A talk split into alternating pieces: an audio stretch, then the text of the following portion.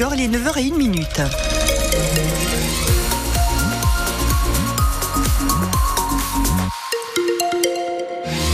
Météo, le département des Pyrénées-Atlantiques est en vigilance orange pour les crues.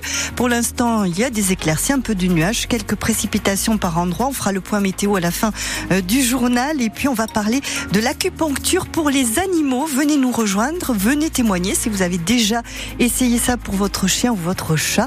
Notre euh, spécialiste est acupuncteur, il est vétérinaire aussi, il s'appelle François Gounod.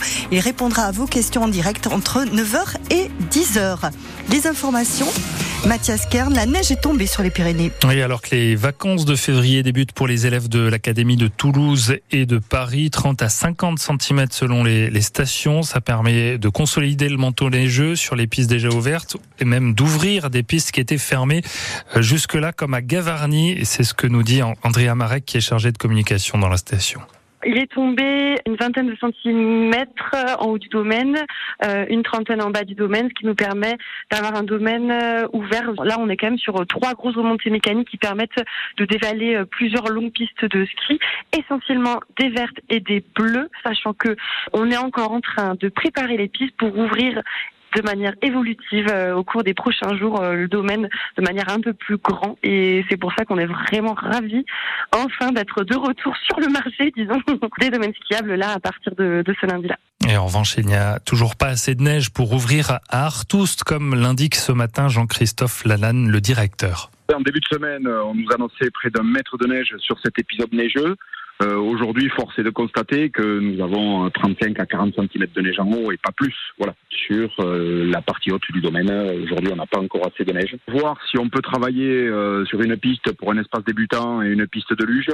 Mais là, il n'y a pas de garantie à, à cette heure-ci. L'avantage euh, d'Artoust, c'est qu'on est en capacité de pouvoir euh, être flexible pour s'adapter aux conditions météo et passer du mode hiver euh, au mode été ou, ou du train été au train hiver. Le petit train d'Artus qui va donc reprendre du service en mode été, donc pour ces vacances de, février, surtout qu'un redout est annoncé pour le milieu de semaine, ce qui ne fait pas évidemment les affaires des stations qui souffrent déjà. Vous retrouvez ces infos sur francebleu.fr.